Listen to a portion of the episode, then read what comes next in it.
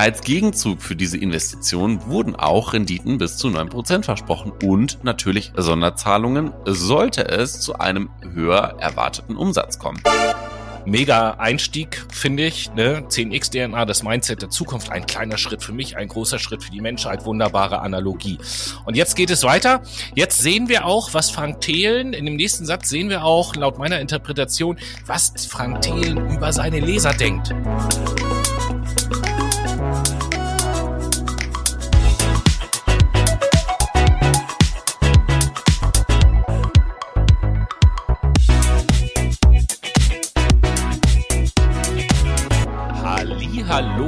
Liebe Menschen und herzlich willkommen zu einer neuen Folge des berühmtesten und beliebtesten Podcasts aus Tonga diese Woche. Und von daher werde ich meinen Kollegen Noah begrüßen mit den Worten Gott und Tonga sind mein Erbe. Das ist nämlich der Wahlspruch des äh, Königreichs Tonga und damit herzlich willkommen. Frisch eingetroffen aus der Stadt äh, Nuku'alofa, der Noah. Ja, einen wunderschönen guten Tag. Hallo Tobi, hallo liebe Menschen, liebe Brainies. Herzlich willkommen zu einer weiteren Folge eures Lieblingspodcasts hier auf allen bekannten Podcast-Plattformen. Ja, Gott und Tangas, äh, Tongas ist auf jeden Fall äh, ganz wichtig. Ähm, ja, gehört auf jeden Fall zu meinem Lebensstil heute in dieser Woche. Das ist doch schön. Und äh, apropos heute und diese Woche und die aktuelle Folge und so, da kann ich schon mal sagen, Noah und ich möchten uns heute eine kleine ähm, intellektuelle Auszeit nehmen, denn mhm. wir möchten uns mit Frank Thelen beschäftigen heute. eine intellektuelle Auszeit beschreibt es ganz gut und ist äh, ja, glaube ich, auch das richtige oder ja, die richtige Begrifflichkeit dafür, was wir uns heute anschauen werden. Was erwartet uns denn heute, Tobi? Naja, uns erwartet zunächst mal, dass wir ja eigentlich so ein bisschen unsere Komfortzone verlassen, weil wir uns jetzt äh, in dieser Sendung mit Themen oder einem Themenbereich auseinandersetzen, der jetzt nicht normalerweise so unser primäres Interesse ist. Mhm. So viel kann man, glaube ich, sagen. Aber kürzlich hat äh, Steuerung F eine Doku veröffentlicht über, oder sagen wir mal, einen Beitrag veröffentlicht über Frank Thelen, der für relativ der für äh, relativ viel Diskussion gesorgt hat. Und da haben wir gesagt, äh, es liegt in unserer Verantwortung auch, die lieben Brainies mal so ein bisschen darüber aufzuklären, wer Fra Frank Thelen ist und was der so macht, falls ihr das noch nicht wisst. Und genau das wollen wir heute tun. Als allererstes mhm. wird euch der Noah gleich erstmal die Person Frank Thelen so ein bisschen näher vorstellen. Was ist das überhaupt für ein Dude? Wo kommt der her? Was, was macht der so? Und weiterhin im ersten Teil werde ich dann ein bisschen etwas äh, erzählen über äh, das Thema 10x-DNA was auch immer das ist. Lasst euch mal überraschen. Im zweiten Teil gucken wir dann so ein bisschen in die Sendung Höhle der Löwen quasi, beziehungsweise beschäftigen uns mit zwei Unternehmen, ähm, in die Frank Thelen investiert hat und äh, gucken da mal so rein. Und im dritten Teil haben wir dann noch ein drittes Unternehmen aus Höhle der Löwen, was wir uns anschauen. Und dann ziehen wir unser persönliches Fazit dazu. Schön. Vielen Dank für dieses kleine Inhaltsverzeichnis, was du uns in diesem Podcast-Essay präsentiert hast, Tobi. Sehr gerne. Dann blättern blättern wir doch mal um ins erste Kapitel, würde ich sagen. Einleitung. Es geht jetzt tatsächlich erstmal um äh, die Person Frank Thelen und Frank Thelen mal vorzustellen, damit ihr einen Überblick bekommt, wie seine Vita aussieht, beziehungsweise was sein Werdegang überhaupt ist. Frank Thelen ist ja ein deutscher Unternehmer und Investor, so kennen wir ihn.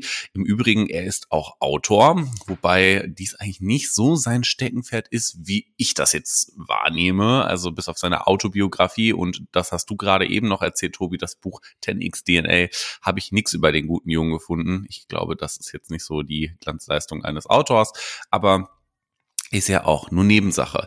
Der Gute kommt aus Bonn und ist am 10.10.1975 geboren. Das heißt, der liebe Junge ist schon 47. Der sieht gar nicht aus wie 47. Naja, nichtsdestotrotz. Thelen war gar nicht so ein äh, Schulcrack, wie ich dachte, sondern ging nach seiner Grundschulzeit ähm, auf eine Realschule. Vor allem war seine Schulzeit mega hart vom äh, Skate- und Snowboardfahrten geprägt. Und das praktiziert er eigentlich noch bis heute relativ fleißig.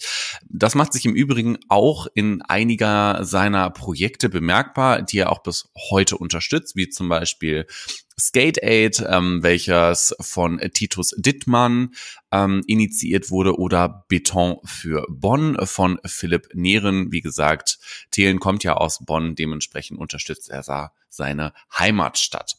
Ähm, ihr denkt wahrscheinlich, naja, so ein Investor und so ein Unternehmer, der muss ja ein hochstudierter Akademiker sein. Dies, ähm, naja, ist jetzt nicht unbedingt der Fall.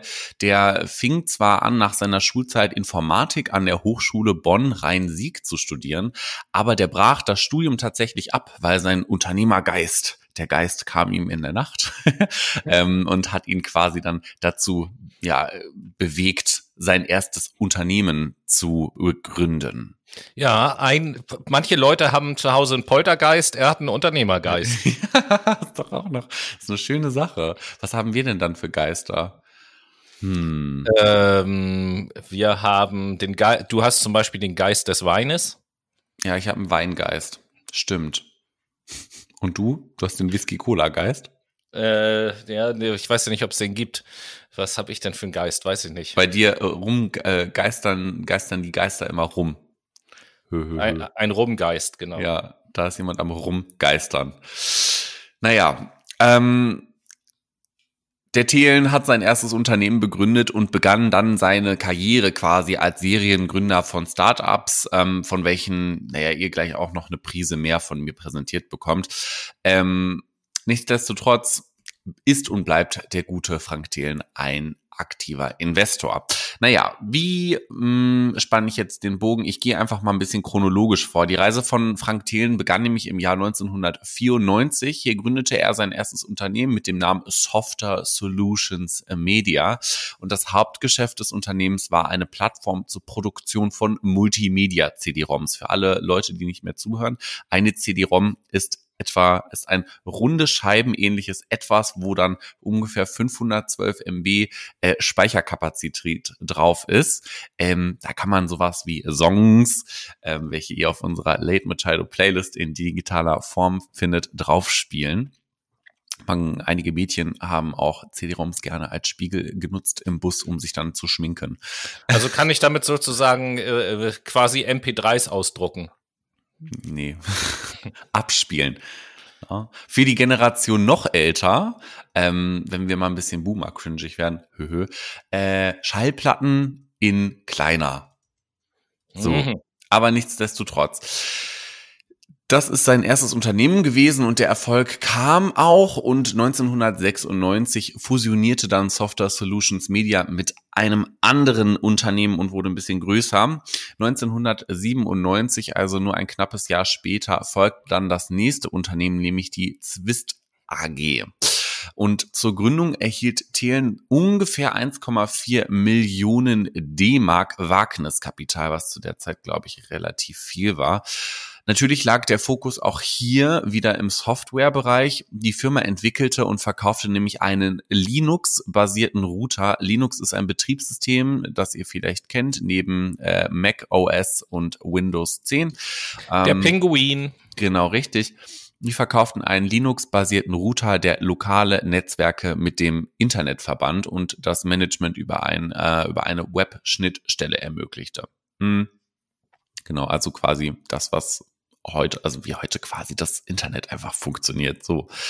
Nichtsdestotrotz, der Filmerfolg, Firmenerfolg, pardon, ließ nicht lange auf sich warten und die Firma bereitete sich im Jahr 1999 auf einen ähm, Börseneingang vor, aber ähm, ja, der platzte tatsächlich im Zuge der Dotcom-Blase wodurch dann ähm, ja in Insolvenz angemeldet, angemeldet werden musste. Für euch jetzt mal kurz zur Info, der Begriff Dotcom-Blase ist ein durch die Medien geprägter Kunstbegriff.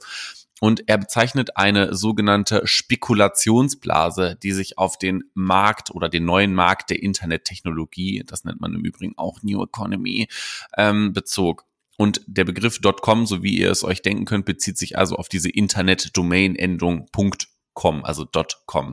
Naja, für einen Großteil der Unternehmen, die zu dieser New Economy zählten, war schnelles Wachstum das primäre Ziel. Und aus diesem Grund gab es viele frisch gegründete Unternehmen, wie auch zum Beispiel Frank Thelen sein, ähm, Unternehmen frisch gegründet hat, die an die Börse gingen, um durch das zusätzliche Kapital schneller wachsen zu können. Weil an der Börse, na, dadurch, dass Leute Aktien kaufen können, hast du natürlich dann Investment, was du in deine Firma pumpen kannst, wodurch du dann mehr Beschaffungsgrundlage hast. Naja, im März 2000 zerplatzte diese Dotcom-Blase, wie gesagt, jedoch endgültig und was vor allem in Industrieländern zu enormen Vermögensverlusten bei Kleinanlegern, also bei Aktieninhabern führte. Das nur so mal als äh, Randnotiz, dass ihr versteht, was das überhaupt ist und damit ihr das einordnen könnt. Kämen wir zurück zu Frank Thelen. Thelen ließ sich aber nicht niederschmettern von dieser Dotcom-Blase und gründete im Jahr 2002 erneut. Diesmal gründete er die ID Idenion GmbH. Das ist ein IT-Startup, welches Content-Management-Systeme für den Internethandel entwickelte. Für euch Content-Management-Systeme ähm, sind sowas ähnliches wie, ja, das ist eigentlich genau das gleiche wie ein Webbaukasten. Also was wie Wix.com oder Jimdo kennt ihr vielleicht, ne? Erstellt ihr deine eigene Internetseite. Das ist ein Content-Management-System. Aber nichtsdestotrotz, die Gesellschaft wurde 2008 aufgrund eines Vermögens nicht einer, eines Vermögensverlustes, sondern einer Vermögenslosigkeit gelöscht. Also die hatte gar kein Vermögen. Auch witzig, dass man sowas dann einfach löschen kann. Naja. Ähm, zwei Jahre später folgte die nächste Gründung. Dieses Mal eine sehr erfolgreiche. Frank Thelen gründete nämlich die IP Labs GmbH. Das ist ein Online-Fotodienst, welcher 2008 von der Fujifilm-Gruppe übernommen wurde. Fujifilm kennt ihr wahrscheinlich alle. Ähm, die Fuji-Filme, die hat man ja immer um, im DM oder im Rossmann quasi auf der Rolle gehabt und hat die dann dahin gebracht und dann wurden daraus die Fotos gedruckt, ne? Fuji, das sind doch auch so Inseln, ne? Die Fuji-Inseln. Ah, nee, Fidschi-Inseln. Die, die, heißen Fidschi-Inseln. Okay, ja, du bist auch, du bist gleich Fuji, du. Pass bloß auf. Da muss ich erstmal ganz kurz einen Schluck Tee nehmen. So, der Kaufpreis wird für dieses Unternehmen so zwischen 13 und 19 Millionen Euro geschätzt, also ein dicker Batzen Geld. Nach diesem Verkauf vergingen erstmal ein paar Jahre, nämlich so drei ungefähr, und 2011 gründete er dann die Doc GmbH. Das ist eine Softwarefirma, welches es sich zum Ziel setzte, eine Dokumenten-App zu entwickeln mit zusätzlichen Features. Äh, viele kennen vielleicht Docutane, sowas ähnliches ist das. Ähm, am Ende ging aber dieses Firmenkonzept nicht auf und müsste, musste tatsächlich modifiziert werden was schlussendlich dazu führte, dass eine Scanner-App vermarktet wurde. Ähm, ja, eine weitere erfolgreiche Gründung, die 2018 natürlich seine Gewinnschwelle erreichte und dadurch ja ein laufendes Geschäft ermöglichte. Also das gibt's aktuell immer noch, dieses Unternehmen und dieses Geschäft, so wie ich das verstehe. Aber darauf naja, das, was sich quasi in diesem Podcast als Primärinhalt herausstellt, ist ja eigentlich die Freigeist Kapital GmbH. Das ist nämlich sein aktuelles Schmuckstück, welches er 2009 mit Marc Sieberg und Alex Koch unter dem Namen erstmals E42 GmbH gegründet hatte. Bis heute ist Frank Thelen hier natürlich Gründer und Geschäftsführer dieser GmbH und bekannt ist die Freigeist Kapital GmbH als Risikokapitalgesellschaft. Also die geben Kapital an Risikounternehmen beziehungsweise Startups in dem Fall. Das ist ja immer ein Risiko, welches insbesondere in Technologie- und designfokussierten Gründungen in der Frühphase investiert. Mit seiner Firma Freigeist ähm, GmbH investiert TN Beiträge bis zu einer Million, oft zusammen mit großen Wagniskapitalgesellschaften oder Einzelinvestoren. Darunter sind zum Beispiel Investitionen in äh, Firmen wie Lilium oder Xcentral ERP Software, Kraftblock oder Robco. Die habe ich jetzt tatsächlich nur im Internet so gefunden auf Wikipedia. Ich habe überhaupt gar keinen blassen Schimmer, was die da machen. Aber ich denke mal, Technologie und Design fokussierte Unternehmen sind das, ne? Hahaha. Ha, ha. So, aber kommen wir in äh, aktuellere Zeiten. 2021 gründete Thelen nämlich den ähm, die 10x DNA Capital Partners GmbH und legte damit Aktienfonds auf, die sich an private und institutionelle Anleger wendeten. Also sowohl Privatpersonen können da ins, ähm, investieren als auch institutionalisierte Unternehmen, wie zum Beispiel so Risikokapitalgesellschaften, Wagniskapitalanleger, Finanziers, Investoren und so weiter. Naja, so viel zu seiner eigenen Gründung. Ähm, Frank Thelen wäre aber nicht Frank Thelen, würde er nicht auch in Startups investieren, die durch die Höhle der Löwen groß geworden ist. Nämlich in diesem Zeitraum von 2014 bis 2020 war er in diesem Format unterwegs und investierte so ungefähr in 14 Startups, die aber überwiegend im Food-Bereich waren. Das hat sich wahrscheinlich als sinnvoll herausgestellt am Ende des Tages, weil Essen lässt sich eigentlich immer gut verkaufen, würde ich sagen. Ne? Tobi, siehst du das auch so? Ja, wird, so, wird wahrscheinlich so gewesen sein. Ich würde jetzt mal sagen, von dem her, was du jetzt erzählt hast, Frank Thelen ist ja einer, der Ahnung hat von dem, was er tut und äh, dann natürlich auch nur in Unternehmen investiert, die auch richtig eine Zukunft haben und Profit bringen. Ja, safe, ne? Man hat ja Bock auf Geld. So, aber letzten Endes ähm, weg von diesem wirtschaftlichen mal hin zu dem politischen Engagement. Das hat Frank Thiel nämlich auch. Er ist Mitglied im Innovation Council der Bundesregierung zu Themen wie Digitalisierung und die treffen sich eigentlich seit Mai 2018 zweimal jährlich. Zumindest sollte das so sein. Ne? Corona hat da ein bisschen zwischengefuscht, das kennen wir alle. Ebenso ist ähm, Frank Thelen oder war Frank Thelen Mitglied der 16. Bundesversammlung zur Wahl des Bundespräsidenten als nominierter Vertreter des Landtags von NRW für die Partei FDP. Äh, witzig, zu dem Zeitpunkt ähm, war Frank Thelen nämlich noch Mitglied der CDU. Ja, jetzt ist er es nicht mehr. So viel erstmal zu Frank Thelen und ähm, seiner kleinen Vita, die ich hier vorstelle. Ähm, wenn ihr mehrere Infos haben wollt, ich hoffe, ihr wollt es nicht, weil das ist irgendwie sau langweilig, was der da alles gemacht hat, ähm, könnt ihr ja die Autobiografie illegal im Web downloaden. Ja, bloß nicht kaufen, bitte. Ja, danke. Ja, äh, Noah hat es eben schon gesagt. Es gibt ja auch noch eine Marke von Frank Thelen, sozusagen eine Firma, 10x DNA oder 10x DNA, wie auch immer. Und äh, es gibt sozusagen zwei Produkte, die auch mit diesem Titel versehen sind. Das eine ist ein Buch und das eine ist ein Fonds, das hat Noah eben gerade angesprochen, mhm. wo eigentlich jeder von uns, wenn man will, investieren könnte. Und ich möchte jetzt am Anfang mal ganz kurz äh, etwas über das Buch sagen, aber wirklich nur ganz kurz und mich dann auf den Fonds konzentrieren, um euch mal so ein bisschen aufzuzeigen, was das denn überhaupt für ein Fonds ist, beziehungsweise was für Firmen in diesem Fonds denn vertreten sind. Gucken wir aber zuerst mal das Buch an. Das Buch heißt auch 10x DNA mit dem wunderschönen Titel Das Mindset der Zukunft. Und das ist ja schon mal, das ist ja schon mal erstaunlich, dass er uns erzählt, welches Mindset in der Zukunft gebraucht wird. Und ich finde ja immer, äh, an Büchern immer auch sehr interessant, gerade an solchen Büchern, ne, wo es um das Thema Mindset geht oder so, finde ich immer auch sehr interessant, wie ist denn der Einstieg in dieses Buch? Wie ist der erste Satz? Und das habe ich mir mal angeschaut, den ersten Satz, und den möchte ich einfach mal vorlesen oder den ersten kurzen Abschnitt. Und der lautet wie folgt. Am 20. Juli 1969 betrat der US-Astronaut Neil Armstrong als erster Mensch den Mond. Seine Worte, ein kleiner Schritt für mich, ein großer Schritt für die Menschheit, kennt heute jedes Kind. Es geht gleich noch weiter bis hierher. Auf jeden Fall schon mal ein mega Einstieg, finde ich. Ne? 10x DNA, das Mindset der Zukunft, ein kleiner Schritt für mich, ein großer Schritt für die Menschheit, wunderbare Analogie. Und jetzt geht es weiter. Jetzt sehen wir auch, was Frank Thelen, in dem nächsten Satz sehen wir auch, laut meiner Interpretation, was Frank Thelen über seine Leser denkt. Denn der zweite Satz lautet, was die meisten nicht wissen, diesem kleinen Schritt waren viele Jahre intensiver Forschung und Entwicklung vorangegangen.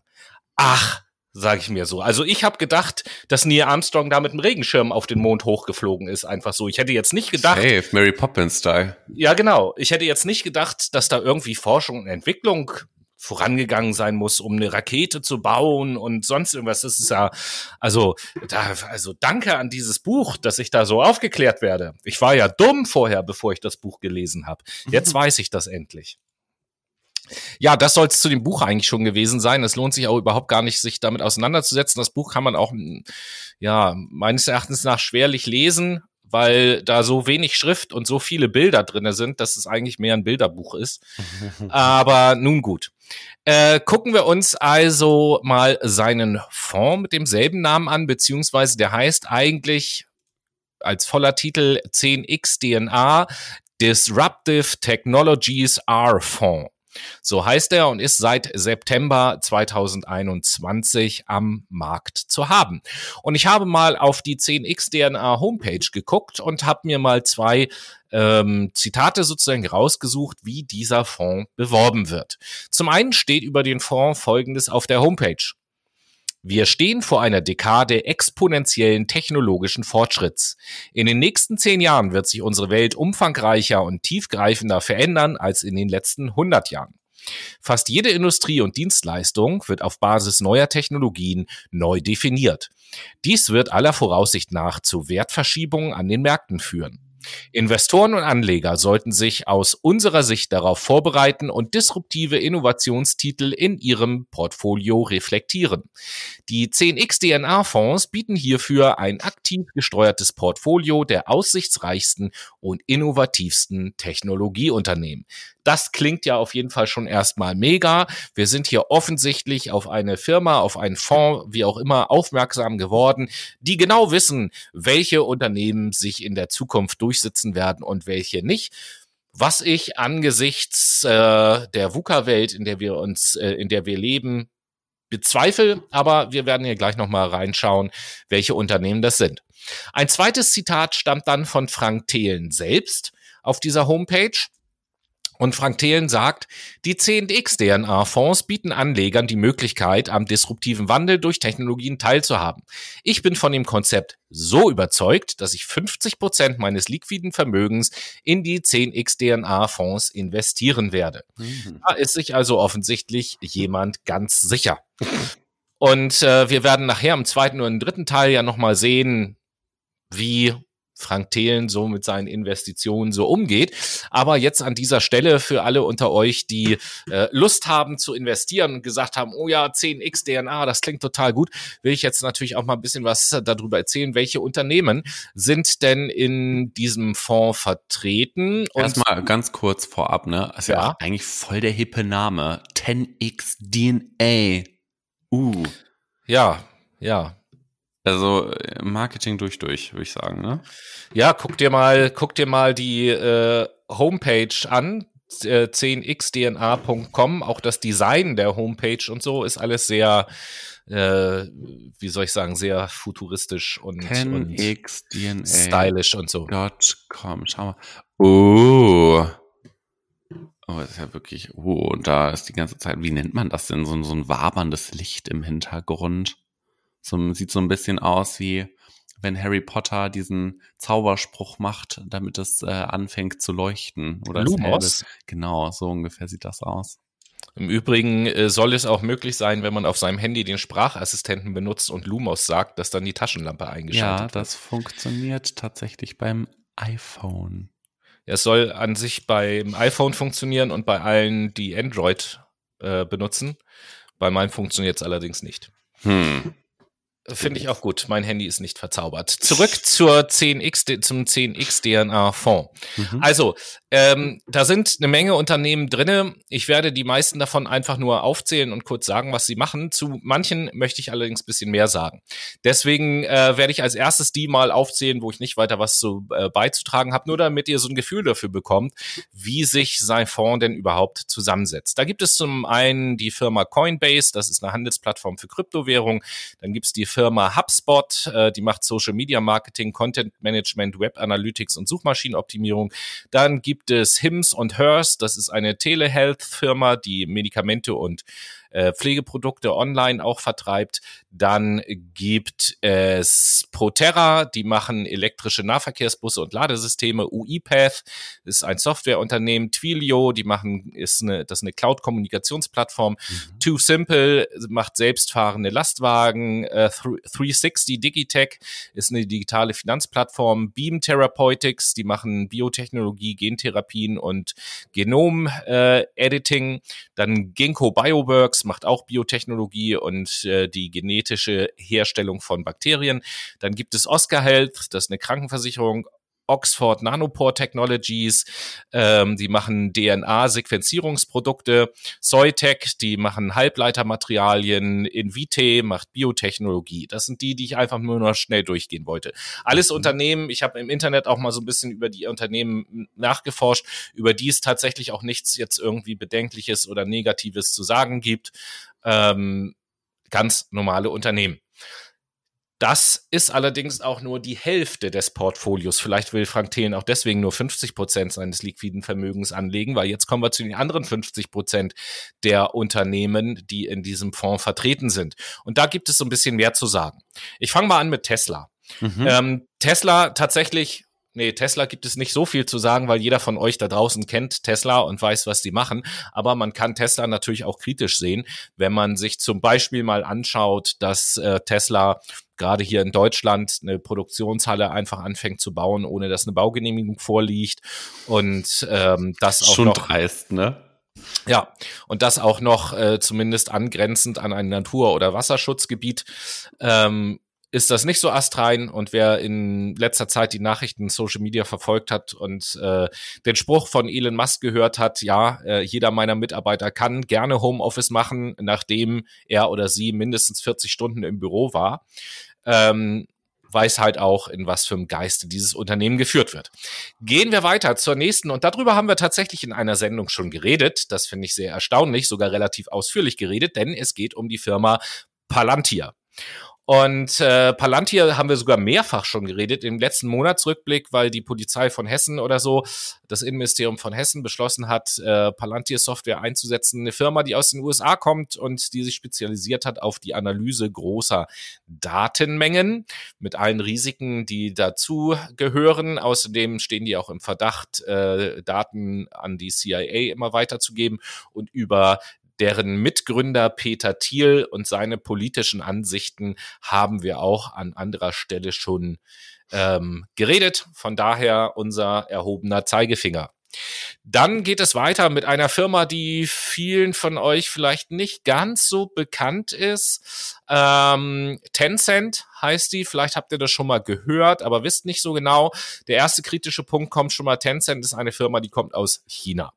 Mhm. Und äh, China im Online-Bereich sehe ich ja sowieso immer kritisch. Das ist eine Firma, die macht äh, Sofortnachrichtenplattformen, soziale Netzwerke, Online-Medien, Spiele, Handel, Werbung. Und eine Firma, die auch von Amnesty International kritisiert wird, weil sie zum Beispiel nicht bereit ist, äh, öffentlich zu bestreiten, dass sie Infos an die chinesische Regierung weitergibt. Ähm, außerdem ist das auch eine Firma, die teilweise Nutzer äh, verklagt, die auf der Plattform WeChat, die gehört nämlich zu Tencent, mhm. sich über Tencent negativ äußern. Und das wird eben halt als Strategie verstanden, um Nutzer äh, einzuschüchtern, sich eben halt nicht kritisch über Tencent oder über China zu äußern auf dieser Plattform. Ähm, dann gibt es noch als nächste Marke, die da vertreten ist, Ethereum habt ihr vielleicht auch schon mal gehört, ist eine Kryptowährung mit einer eigenen Blockchain. Und äh, da will ich jetzt gleich mal, ähm, da will ich jetzt gleich mal Bitcoin mit reinnehmen, weil die auch vertreten sind in 10x DNA, auch eine Kryptowährung. Bei Bitcoin ist es so, dass äh, Bitcoin ähm, für circa 0,6 Prozent des weltweiten Stromverbrauches verantwortlich ist, des weltweiten Stromverbrauches. Ciao, Alter, das ist ja richtig heftig. Genau. Boah. Und Ethereum äh, zwischen 50 und 60 Millionen Tonnen CO2 pro Jahr ausstößt. Das ist fast doppelt so viel wie Europas größtes Kohlekraftwerk. Und dieser Energieverbrauch, dieser CO2-Ausstoß geschieht eben halt durch das ähm, Coin Mining oder wie auch immer sich das nennt. Ähm, mhm. vielleicht müssen wir irgendwann über Kryptowährung auch mal eine Sendung machen, um das endlich zu kapieren, wie das funktioniert. Aber das wäre also, tatsächlich eine gute Idee, weil aktuell investieren alle meine Freunde in Kryptowährung. Ich verstehe sowas gar nicht. Und alle mal so, hey, du bist schön doof, dass du da nicht rein investierst. Ich, mir so, ich habe da überhaupt gar keine Ahnung. Ja, dann machen wir, dann machen wir nach der Sommerpause irgendwann mal eine Sendung zum Thema Kryptowährung. Das ist eine gute Idee. Ähm, Genau, also aus Umweltgesichtspunkten jetzt halt nicht so ganz astrein. Ähm, dann gibt es noch eine Marke, die heißt Alibaba, hat man vielleicht auch schon mal gehört. Ähm, ist das ist sowas wie die Chine chinesische Art von Amazon und Wish, ne? Ja, genau. Also das ist eine äh, chinesische IT-Firmengruppe, die viele verschiedene Sachen machen. Es gibt zum Beispiel äh, Alipay, das ist die Alternative zu PayPal. Ähm, die machen aber, haben aber auch eine alternative Plattform zu eBay beispielsweise und eine alternative Plattform zu Amazon und mhm. äh, bieten auch Finanzdienstleistungen an und all sowas. Ähm, dann geht es tatsächlich mit einer Firma weiter, wo man auf den ersten Blick sagt, oh cool, die heißt LI Cycle, die Firma, und die haben sich spezialisiert auf das Recycling von Lithium-Ionen-Akkus. Hm. Da könnte man jetzt natürlich erstmal sagen, super für die Umwelt, wenn das recycelt wird. Ja, sehe ich genauso. Allerdings aus irgendeinem Grund hat die Aktie dieses Unternehmens in dem letzten Jahr ein Minus von äh, knapp 37,5 Prozent eingefahren.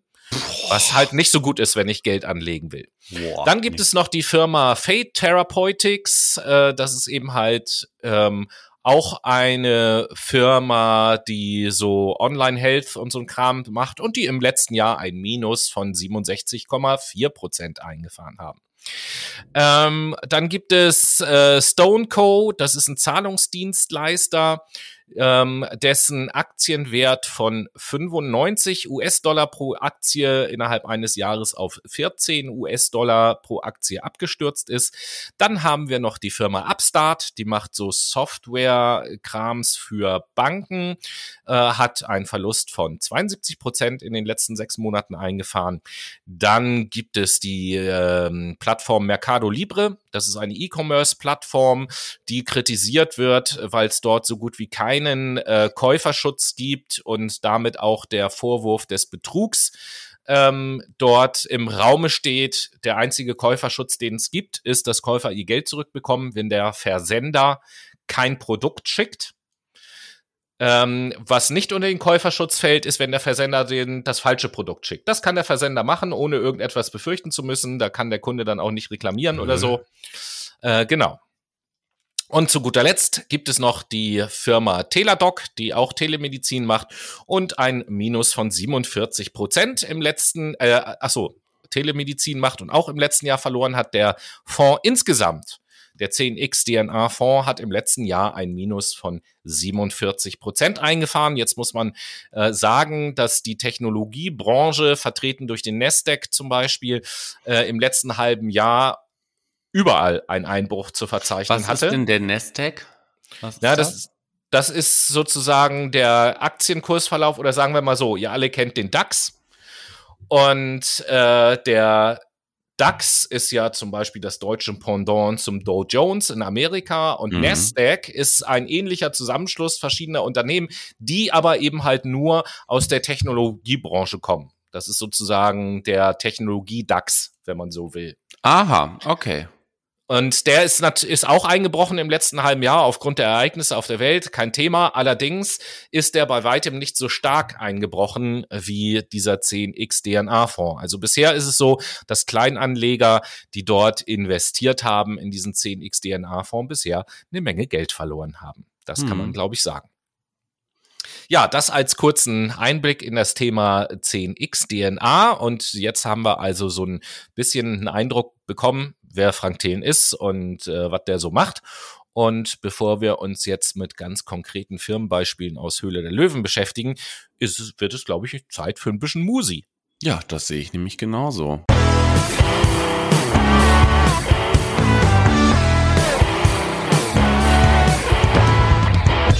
Wir geben euch ein bisschen Musik mit der Late Machado Playlist für die Leute, die uns kennen, ihr wisst, was das ist, aber für die Neuen, die dazu gekommen sind, die Late Machado Playlist ist unsere Playlist von uns für euch. Die findet ihr auf Spotify, indem ihr natürlich Late Machado Playlist sucht über die Suchfunktion oder ihr folgt uns auf Instagram, dort heißen wir auch Fact My Brain und klickt da erstmal auf Folgen äh, ganz natürlich. Aber wenn ihr dann von Instagram zur Playlist kommen möchtet, dann schaut ihr einfach in den Highlights und geht auf den Ordner Wichtige Links und Playlist und klickt oben links auf Playlist öffnen und dann seid ihr schon am Start. In diesem Sinn frage ich dich, Tobi, was du heute auf die Late Machado Playlist setzen möchtest. Jo, der erste Song, den ich heute raufsetze, ist von der Band Tinder Sticks und das Lied heißt Tiny Tears. Nice. Okay, ich sitze heute von der Band Boy den Song Fit Back in auf die Late Machado Playlist. Und damit sind wir ja im zweiten Teil und haben schon gesagt, dass wir uns nach der Biografie und nach der Übersicht über diesen 10x DNA Fonds uns einmal anschauen wollen, was es eigentlich Heikles in der Unternehmensgründungsbiografie von Frank Thelen gibt. Und da gibt's einiges. No? Ja, das äh, würde ich jetzt fast mal vermuten, dass es da einiges gibt. Richtig. Dementsprechend fangen wir doch einfach mal mit dem ähm, Investment bei der beim Unternehmen von Flörke an. 2015 hat nämlich der Herrenausstatter oder beziehungsweise Gründer des Herrenausstatters von Flörke, David Schirmmacher, bei seinem TV-Auftritt in der Höhle der Löwen Frank Thelen, Judith Williams, das ist so eine QVC-Tante, und Wural Öger, wer auch immer das ist, als Investoren für sein Unternehmen von Flörke gewinnen können. Von Flörke ist ein Ausstatter für Krawatten, Fliegen und auch Einstecktücher, welche nach dem Auftritt in die Höhle der Löwen in Modehäusern wie zum Beispiel Sinleffers und Galeria Kaufhof ausgestellt und verkauft worden. Also eine Shop-in-Shop-Methode wurde hier gemacht. Wie bereits erwähnt, tritt Schirmmacher zunächst mit drei großen Investoren an die Verkaufsfront, doch nach ja, circa einem Jahr ist nur noch Frank Thelen an Bord. Bis dahin scheint erstmal alles gut zu sein und das Geschäft entwickelt sich tüchtig. Mitte des Jahres 2017 macht Frank Thelen einen Aufruf zum Crowdfunding in Bezug auf das Unternehmen von Flörke. Zur Kenntnis für euch, mit Crowdfunding lassen sich private Projekte, innovative Produkte, Immobilien, Startups, etablierte Unternehmen und vieles mehr finanzieren. Das Besondere beim Crowdfunding ist, dass eine Vielzahl von Menschen ein Projekt finanziell unterstützt und so auch möglich macht. Kurzum, private Geldanleger zahlen in das Unternehmen oder Projekt ein und werden somit Anteilseigner. Ebenso erhalten die sogenannten Kleinanleger in der Regel Renditen, also ein ähm, Ertrag, der ein angelegtes Kapital in einem bestimmten Zeitraum bringt. Ihr könnt euch ja das ähnlich vorstellen wie mit Zinsen auf dem Konto. Ihr legt Geld aufs Konto und kriegt dann Zins und das vermehrt sich. Manchmal gibt es dann obendrauf auch noch ähm, ja quasi die Kirsche auf dem Sahnehäubchen, nämlich die Gewinnausschüttungen, sollten gute Gesamtumsätze in einem Geschäftsjahr eingenommen worden sein. So ein Crowdfunding-Prozess beginnt in der Regel mit einer Investitionskampagne. Und dabei wenden sich diese Projektinitiatoren direkt an die Öffentlichkeit, um möglichst viele Interessenten für eine gemeinschaftliche Finanzierung zu gewinnen. Ob ein Projekt realisiert wird, wird also nicht durch ein traditionelles, äh, durch eine traditionelle Instanz, wie jetzt zum Beispiel eine Bank oder ein Förderungsinstitut oder wie gesagt so Wagniskapitalanleger, äh, sondern direkt durch die Crowd entschieden. Und sowas hat Frank Thelen getätigt. Aber erstmal weiter im Text. Thelen hat also Kleinanleger durch eine Kampagne dazu angeregt, in von Flörke zu investieren. Und in einem Werbevideo stellt er das Unternehmen vor und beschreibt, dass das Unternehmen gute Einnahmen generieren würde, wodurch es sich natürlich für Kleinanleger lohnen würde, in das Unternehmen zu investieren. Schließlich würden sie ja im Endeffekt davon profitieren. Das ist ja so die Vorstellung von Frank Thelen. Dabei stellt Thelen dar, dass von Flörke große Gewinnmargen einnehmen würde und sich ein linearer Anstieg des Handelsumsatzes zu erwarten wäre. Und geworben wurde mit einem erwarteten Gesamtumsatz von schlappen 3,5 Millionen Euro. Die betriebswirtschaftlichen Kennzahlen zeigen aber etwas ganz anderes, was die ja, Kleinanleger zu diesem Zeitpunkt noch nicht ahnen konnten. Die Zahlen zeigten, dass von Flörke offenbar deutlich geringere Umsätze erzielt hat, als das Unternehmen beim Fundraising, also bei diesen Einnahmen generieren, angegeben hat. Auf der Capilendo-Plattform, das ist dieses äh, Netzwerk, wird am 6. Juli 2017 mit einem Gesamt Innenumsatz nach angebliche äh, nach Retouren und Discounts, also nach Rabatten und das, was zurückgeschickt wurde, für das erste Halbjahr 2017 mit einem Gewinn von 1,275,107 Euro geworben, um das angebliche rasante Wachstum zu untermauern. Ähm, tatsächlich lag der Umsatz offenbar nur bei etwa der Hälfte, nämlich so 688.000 Euro 971 und 93 Cent. Es ist echt immer wieder fantastisch, wie du solche Zahlen aussprichst. Ja, ich kann das gar nicht. Bringt einen völlig durcheinander. 688.171 Euro und 93 Cent. So. Wahrscheinlich so, ne? Ich ja. kann sowas einfach nicht. Das, ich hätte kein Banker werden können. Ganz schrecklich. Ich und Zahlen ist ganz schrecklich. Mathe auch immer fünf gehabt. Deswegen lassen wir das. Lassen wir das wirklich. Naja, wie sich zeigt, ist das ein gewaltiger Unterschied zu dem, was natürlich angepriesen wurde. Und insgesamt kamen durch das Crowdfunding all in all 1,2 Millionen insgesamt zusammen. Als Gegenzug für diese Investition wurden auch Renditen bis zu 9% versprochen und natürlich Sonderzahlungen, sollte es zu einem höher erwarteten Umsatz kommen. Ja, Trotzdem investierten natürlich einige Kleinanleger bei von Flörke aufgrund der Unwissenheit hinsichtlich der Zahlen und weil sie Frank Thelen natürlich als mediale Eigenmarke trauen oder trauten. Um wenig Psychologie-Content hier mal in die Runde zu streuen, möchte ich eine mögliche Begründung für das Verhalten der Kleinanleger euch darstellen. Es könnte nämlich sein, dass bei dieser Aktion der Authority Bias gegriffen hat, also der Autoritätsbias. Oh, was ist das denn? Das ist eine Wahrnehmungsverzerrung, die im Marketing tatsächlich öfter mal zum Einsatz kommt. Er beschreibt unsere Tendenz, den Meinungen von Autoritäten, also beispielsweise Expertinnen oder Vorgesetzten, ein großes Maß an Genauigkeit beizumessen und uns von diesen Meinungen beeinflussen zu lassen. Auf diese Situation übertragen propagiert Frank Thelen das Unternehmen von Flöcke, gilt als Experte für Finanzen und dadurch fühlen sich mögliche Anleger sicher in das Unternehmen zu investieren. Hm. In diesem Fall kam es aber ein bisschen anders als gedacht, denn das Unternehmen ging letztendlich pleite und die Vermutung steht im Raum, dass Thelen etwas davon wusste.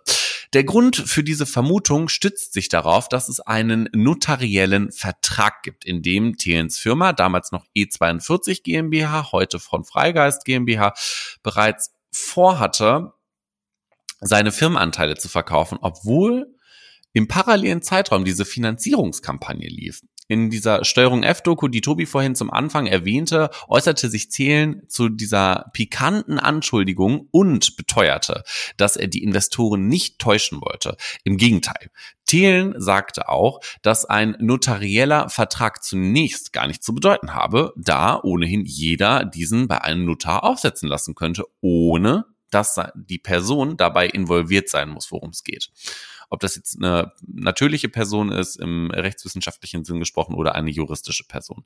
Im gleichen Moment erklärte er aber auch, dass er ja ersichtlich schädlich, dass es ersichtlich schädlich für seine Reputation wäre, diese Situation so durchzuführen, da seine mediale Eigenmarke mehr Bedeutung hätte ähm, ja, als so ein Image-Schaden zu riskieren. Ne? Ich meine, dadurch verliert ja diese Eigenmarke zukünftig ähm, an Vertrauenskraft, wodurch dann solche Aktionen wie Fundraising, Crowdfunding und so weiter und so fort äh, gar nicht so schnell und easy umsetzbar wären. Oder jetzt auch mit diesem 10x DNA Fonds. Das würde gar nicht, die Leute würden da gar keinen Trust haben. Die würden sich denken, nee, Alter, da investiere ich doch nicht rein. Das ist um 75, 45 Prozent waren es ab, abgerutscht, ne? Oder 47? 47, ja. Ja, siehst du. Im Endeffekt würde sich halt ein klarer PR-Albtraum ergeben. Aber bis hierhin scheint ja erstmal alles logisch zu sein, was er sagt, aber dann erzählt er, dass ein Verkauf ein positives Signal für die Kleinanleger senden würde, ähm, was für mich persönlich keinen Sinn ergibt. Ne? Hierzu kommentiert beispielsweise Philipp Klöckner, das ist ein deutscher Startup-Investor, dass ein Verkauf des Investors eher ein Bad Sign ist. Grund hierfür ist nämlich, dass Unternehmen, die gut laufen, in der Regel kein Crowdfunding benötigen, sondern von Kapital von institutionalisierten Unternehmen, also Wagnis Kapitalfinanziers, ähm, die das Geld erhalten würden, wodurch sie weiteren Wachstum generieren können. Klöckner beschreibt auch klar, dass das, dass dieses Crowdfunding zeigt, dass ein vermutlicher Bankrott und eine letzte Rettung eher vor der Haustür des Unternehmens gestanden haben. Interessanterweise gab Thelen auch noch ein zweites Interview mit den Journalisten von ähm, Steuerung F und hierbei erklärte er erneut, dass der Verkauf eher ein positives Zeichen wäre. Bullshit.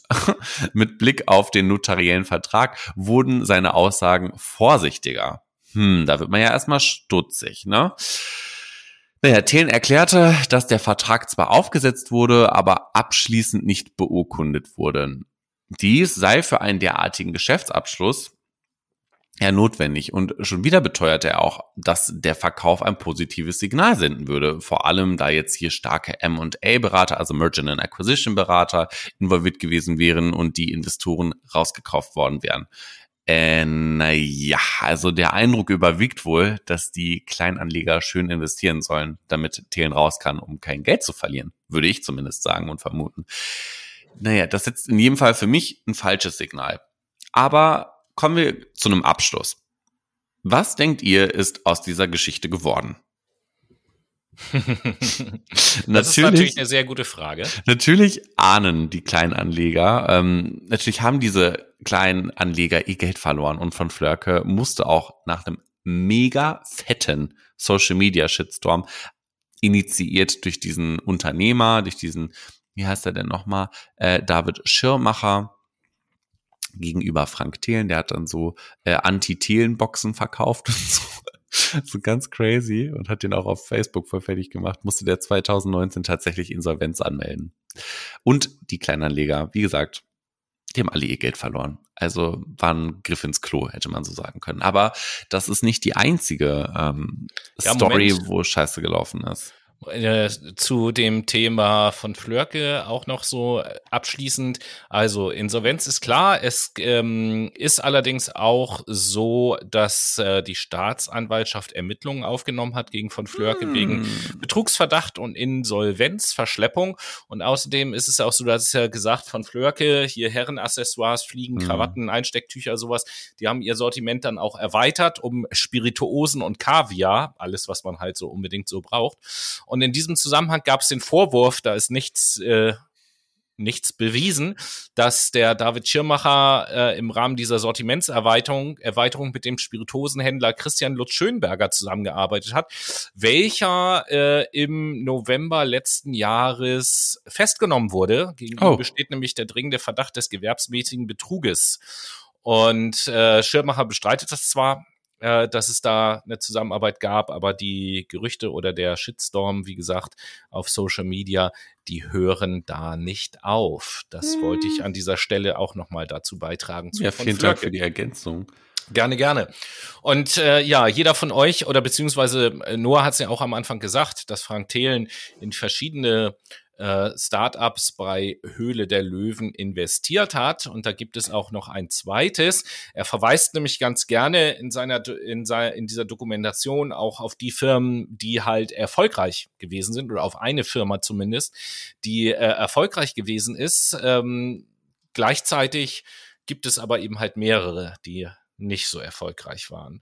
Und eine, die nicht so erfolgreich war, will ich euch jetzt noch vorstellen und nach der Pause eine, die erfolgreich ist, immer noch, aber trotzdem kritisch zu sehen ist. Jetzt ganz kurz zum Abschluss des zweiten Teils geht es um die Firma Meine Spielzeugkiste, die eben halt auch aus Höhle der Löwen stammt.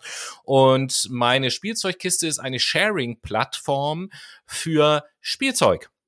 Und ähm, ja, das ist das, was die machen. Das äh, finde ich, klingt an sich auch erstmal überhaupt gar nicht verkehrt.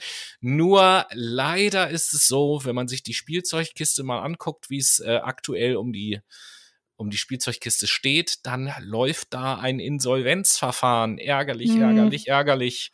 Äh, Kleinanleger haben 1,5 Millionen Euro in dieses Unternehmen investiert. Ähm, Frank Thelen, wenn auch nicht er aktiv Werbung gemacht hat für die Spielzeugkiste, dennoch hat er in äh, verschiedenen ähm, Stellungnahmen oder so sich immer sehr begeistert über diese Marke geäußert. Und ähm, ja, Es scheint auch hier so zu sein, dass die Kleinanleger leer ausgehen.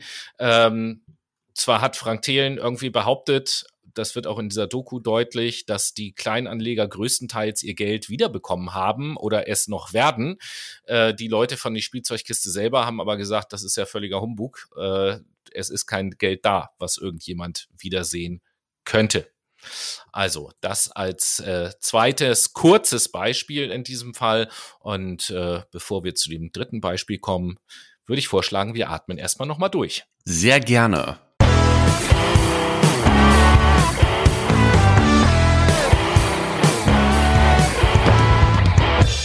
Wir sind wieder da mit der Late Machado Playlist. Ich mach's Juhu. ganz kurz und schmerzlos. Tobi. Ja, Noah. Hm. Äh, mein zweiter Song ist von der Band Puddle of Mud mit und das Lied heißt Control. Geil. Ich habe heute einen Song von einer ähm, englischen Künstlerin, Orla Gartland heißt sie, und der Song heißt Why Am I Like This? Vielleicht sollte sich Frank Thelen auch mal diese Frage stellen. ähm, nein, Nichtsdestotrotz, das setzt sich auf die Late Machado Playlist und wir sind im dritten Teil. Und jetzt hast du uns ja etwas über Flugtaxis mitgebracht, oder? Was? Nein? Nein? Wie kommst du denn da auf die Idee? Ich dachte, der hat Nein. doch so eine Firma, die er finanziert. Und die kritisch ja. zu sehen ist, meintest du vorhin. Und ich denke, Flugtaxis ist auf jeden Fall kritisch zu äh, betrachten. Ja, Flugtaxis findet er auch ganz toll, äh, ist auch ganz notwendig. Nein, ich möchte reden, ich möchte reden über die Firma AirUp. Und ähm, das ist auch eine Firma, die aus Höhle der Löwen stammt und Arm Air Up. Air Up. Und äh, das ist ja ein Startup, welches äh, Trinkflaschen verkauft. Ja. Und diese Trinkflaschen haben so auswechselbare Duftringe, die dafür sorgen, dass Wasser nach Cola schmeckt, nach Orange, Vanille oder nach Pfirsich oder was es da sonst noch so für Sorten gibt. Geil, Vanillewasser. Das ist äh, tatsächlich psychologisch ganz interessant, weil das durch das sogenannte retronasale Riechen funktioniert. Aha. Das heißt, äh, zusammen mit dem Sprudelwasser oder Leitungswasser in der Flasche kommen ähm, beduftete durch diesen Duftring beduftete Luftbläschen in den Mund, die dann über den Rachen in die Nase aufsteigen und äh, in der Regel wieder ausgeatmet werden und das Gehirn interpretiert dann diese Reize als Geschmack. Also ist vom Funktionsmechanismus her recht interessant, scheint auch äh, ganz gut zu funktionieren. Ähm, dieses Unternehmen ist 2016 gegründet worden und äh, seit 2019 beliefert das Startup mehr als eine Million Kundinnen in acht europäischen Ländern. Auf Instagram folgen dem Startup immerhin 177.000 Menschen. Das ist mehr als das Doppelte zum Beispiel der deutschen Internetseiten von Coca-Cola und Pepsi. Ähm, also im Social Media Bereich sind die recht erfolgreich. Äh, auch auf TikTok hat das so einen, so einen kleinen Trend ausgelöst, weil dort TikToker sich gerne über die äh, Lieblingsgeschmäcker austauschen und Videos halt teilen vom Unboxing dieser Flasche, die auch nur 40 Euro kostet. ähm, genau. Und äh, nur 40 Euro, jawohl. Und äh, ja, womit eben die ähm, Gründer auch geworben haben, ist, dass das alles, äh, woraus das nach hergestellt wird, alles nachhaltig ist und keine keine CO2-Emissionen und und weniger Plastik und äh, alles umweltverträglich und so weiter und so fort. Und ähm, ja, dadurch haben die bei der Höhle der Löwen Frank Thelen und Ralf Dümmel als äh, Geldgeber akquiriert, aber auch äh, Pepsi hat sich dann gemeldet und wollte investieren und mittlerweile ist zum Beispiel auch das Ehepaar Aston Kutscher und Mila Kunis in AirUp investiert. Insgesamt ähm, hat äh, AirUp mittlerweile mehr als 60 Millionen Euro an Kapital eingesammelt, also schon Tschüss. eine große Nummer. Das Unternehmen, und darum geht es uns diesmal überhaupt gar nicht, das Unternehmen funktioniert anscheinend und äh, will, wie gesagt, eine nachhaltige Alternative zu Softdrinks sein und sozusagen Luft statt Zucker verkaufen. Das ist auf jeden Fall erstmal gut. Und auf der Website steht auch, dass AirUp mit entscheidend weniger Plastik und CO2-Emissionen aus, äh, auskommt und auch für Kinder ist der Konsum ähm, bedenkenlos. Die Frage ist, ob das tatsächlich alles so stimmt. Da äh, ist man sich nämlich gar nicht so sicher. Erstens ist es so, dass die Firma neben den offiziellen Verlautbarungen in der Werbung äh, aber ansonsten sehr zurückhaltend ist mit der Beantwortung von Fragen, was die Werbeversprechen angeht. Das möchte er ab eher nicht beantworten. Und äh, außerdem ist es tatsächlich so, ähm, wenn man sich mal anguckt, wo das Ganze produziert wird, dann ist es beispielsweise so, dass, ähm, dass die Flaschen in China produziert werden. Mhm. Und allein der Transportweg von China hierher schon unheimlich viel CO2 in Anspruch nimmt. Die äh, Duftringe oder diese Pots heißen die, glaube ich, die werden in der Türkei produziert. Ähm, China und Türkei würde ich jetzt einfach mal behaupten, auch beides Länder, die dafür bekannt sind, ähm, in ihrer Produktion nicht unbedingt so sehr auf die Umwelt zu achten, was die Produktionsbedingungen angeht. Also sagen wir mal so, diese ganzen Werbeversprechen, die sind sehr äh, zwielichtig, die da gegeben werden von AirUp. Und es ist tatsächlich auch so, nachdem öffentlich darüber diskutiert wurde, dass auf der Homepage von AirUp diese Werbeversprechen auch so ein kleines bisschen abgeändert worden sind, damit sie juristisch nicht mehr so nicht mehr so greifbar sind, sage ich jetzt mal. Was ja auch schon ein Zeichen dafür ist, äh, dass da irgendwas nicht so ganz so ist, wie das in der Werbung halt versprochen wird. Also auf der einen Seite haben die einen mega Hype erzeugt und haben ja vom Ding her auch eine coole Idee gehabt, aber so gut und so grün sozusagen, wie sie äh, sich geben, sind sie dann anscheinend doch nicht. Greenwashing ist hier vielleicht so ein kleines bisschen das äh, Stichwort und es ist ja dann doch immer wieder erstaunlich, dass äh, bei den Unternehmen, bei denen Frank Thelen investiert ist, immer wieder so komische Dinge ans Tageslicht kommen, würde ich mal behaupten. Und äh, damit möchte ich tatsächlich mit Noah zusammen auch so zu unserem persönlichen Fazit so ein kleines bisschen kommen. Ich meine, mhm. äh, vor dieser Sendung, äh, bevor wir letzte Woche die Idee hatten, äh, diesem Thema eine Sendung zu widmen, war es ja, glaube ich, so, dass wir beide grundsätzlich den Namen Frank Thelen natürlich kannten und auch ungefähr so wussten, was das für einer ist mhm. äh, und, und was der macht. Aber ähm, mich würde noch mal interessieren, jetzt durch die Beschäftigung mit dem Thema, Noah, äh, was, äh, wie hat sich dein Bild von Frank Thelen verändert, beziehungsweise was hältst du von diesem Typen? Also mein Bild war ja vorher nicht wirklich klar geprägt von ihm. Er war für mich ein Name und ein Begriff und mhm. ich hatte irgendwie auch eine Idee, was er so macht, aber jetzt dadurch, durch die Recherche konnte ich halt ein bisschen mehr nachvollziehen, in welche Richtung seine Dinge gehen. Grundsätzlich ist so die Idee von diesem 10x DNA äh, Fonds ganz cool würde ich sagen. Ne? Also da sind ja auch solche Sachen wie Telemedizin mit dabei oder eHealth. Ähm, Finde ich immer eine gute Sache, sollte man auf jeden Fall rein investieren. Ähm, vor allen Dingen, ich, ich bin ja Fan von Psychotherapie mit ähm, Hinblick äh, der psychischen Stabilisation über ähm, beispielsweise Online-Web-Tools oder ähm, Online-Therapie und sowas, was kann man gerne fördern. Ähm, ich muss aber sagen, pff, im Großteil finde ich seine ganzen Vorgehensweisen im Hintergrund so ein bisschen dubios sehr dubios, um ehrlich zu sein. Also man hört ja jetzt im Hintergrund, dass er einfach so ein purer ähm, Investor einfach ist. Der ist sehr betriebswirtschaftlich, der verkauft und kauft sich ein und der will keine Risiken eingehen, ähm, aber kommuniziert das nach außen. Das ist halt alles ein bisschen sehr intransparent. Ich finde auch, das wirkt sehr unauthentisch und vor allen Dingen in Bezug auf seine mediale Eigenmarke, die ja wirklich viel Trust genießt. Ähm, ist das einfach super inkongruent und ähm, überhaupt nicht authentisch. Also mein persönliches Fazit zu Frank Thelen ist, ich glaube, der könnte es besser machen, aber er will es nicht besser machen, weil am Ende des Tages ist er genauso ein geldgeiler Sack wie jeder andere Investor. Ja, erstaunlicherweise geht mein Fazit in eine ganz ähnliche Richtung. also mich nicht. Ta tatsächlich bin ich ja auch ein Freund davon, offen zu sein für Zukunftstechnologien und so. Das ist alles schön und gut. Ich äh, kann auch äh, gut verstehen, wenn jemand, der viel Kohle hat, zum Beispiel in solche Zukunftstechnologien investiert. alles gut. Das muss ja auch sein, damit äh, es weiteren Progress gibt und so. Ähm, da brauchen solche Firmen natürlich auch Geld. Ähm, das ist also in keinster Art und Weise mein Kritikpunkt. Mein Kritikpunkt bezieht sich dann eher auf äh, den Themenbereich, wo dann private Investoren, Kleininvestoren ihr Geld eben halt auch anlegen. Und da ist es ja meistens so, dass es Menschen sind, die nicht besonders viel Geld haben. Ich will jetzt nicht sagen, dass die arm sind, aber ganz normale Durchschnittsleute, die halt sehen, hey, okay, mit Geld auf dem Sparbuch oder sonst irgendetwas, äh, das, da lässt sich Geld nicht, nicht vermehren. Äh, in die Aktien eines Unternehmens zu investieren, ist mir jetzt zu risikoreich.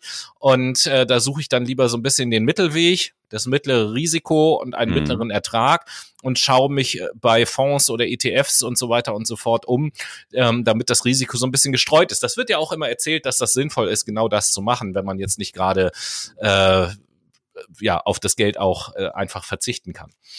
Ähm, und da finde ich es fahrlässig, dass Frank Thelen mit seiner Art des Auftretens und seiner Art der Kommunikation eine Scheinsicherheit vermittelt, dass mhm. das ja auf jeden Fall durch die Decke gehen wird und man hier auf jeden Fall äh, gute Erträge erwirtschaften kann und so. Und wir sehen eben halt an zahlreichen Beispielen, ähm, dass das nicht auf jeden Fall so ist, mhm. sondern mhm, dass es da immer ein großes Risiko gibt. Gerade äh, wenn ich, äh, gerade wenn ich in Startups investiere, beispielsweise in, in junge Firmen, gerade im Technologiebereich, wo ja eine Erfindung von heute auf morgen alle anderen Technologien sofort überholen kann, äh, sind Investitionen immer mit einem nicht unerheblichen Risiko verbunden. Und ähm, da muss ich Vorsicht genießen, mal ganz abgesehen davon, sollte ich auch nicht einfach irgendwelchen Versprechen glauben, sondern auch mal reingucken, welche Firmen sind denn da so im Portfolio drinne und mich selber auch damit auseinandersetzen, ob ich okay bin damit, dass mein Geld in diese Firmen investiert wird. Wie gesagt, ein paar Firmen, die ich beziehungsweise wir kritisch sehen, habe ich ja angeführt. Kann natürlich sein, dass es euch völlig egal ist, wo eine Firma herkommt, ob die jetzt als aus China kommt, wo gegen Menschenrechte verstoßen wird, ob die jetzt äh, umweltschädliche äh, Dinge macht oder so. Wenn euch das völlig egal ist, könnt ihr da natürlich rein investieren. Aber man sollte sich immer so ein bisschen äh, damit beschäftigen, was äh, da hinterher äh, was, was dahinter steckt sozusagen. Und äh, was ich eben halt auch noch kritisch sehe, ähm, ist letzten Endes, dass Frank Thelen sich auch so darstellt, als sei er hier der erfolgreichste Investor und Macher auf dem, auf dem, aus Deutschland oder in ganz Europa oder sonst irgendetwas, als sei er hier voll der Bringer und dabei ist er aus meiner Sicht eigentlich eher nur so, äh, ja, Frank Thelen ist sozusagen das, was man bekommt, wenn man Elon Musk auf Wish bestellt, so. Das wäre so mein Fazit. Okay, super. Dann haben wir quasi ein abgerundetes Fazit mit einer tollen Pointe am Ende. Und äh, bedanke mich dann bei dir, Tobi, für diese tolle Aufnahme. Bedanke mich bei euch, liebe Brainies, fürs Zuhören und freue mich natürlich nächste Woche euch äh, wieder ein bisschen mehr Stunk zu erzählen. Freut euch auf eine Folge, die auch äh, sehr digital hm. verpackt sein wird, nicht wahr? Das kann man sagen, denn nächste Woche wird es um das Thema Influencer gehen. Genau, Influencer, die Grippe. Genau, ich wollte gerade sagen, damit meinen wir nicht die Grippe, sondern damit meinen wir diesen zweifelhaften Berufsstand. Und ähm, ja, ihr kennt uns und kennt so ein bisschen unsere Einstellung dazu. Und in diesem Gesichtspunkt wollen wir dann mal einen Blick werfen auf den Beruf des Influencers und versuchen in der Sendung herauszuarbeiten, was das eigentlich so ist und was das eigentlich so mit sich bringt, im Positiven wie im Negativen. Dementsprechend freut euch auf nächste Woche, schaltet wieder ein, wenn es montags ab 3.33 Uhr heißt, Fuck My Brain ist am Start. Ich war Noah, das war Tobi und ich sag Tschüss. Und ich sag Tschüssikowski.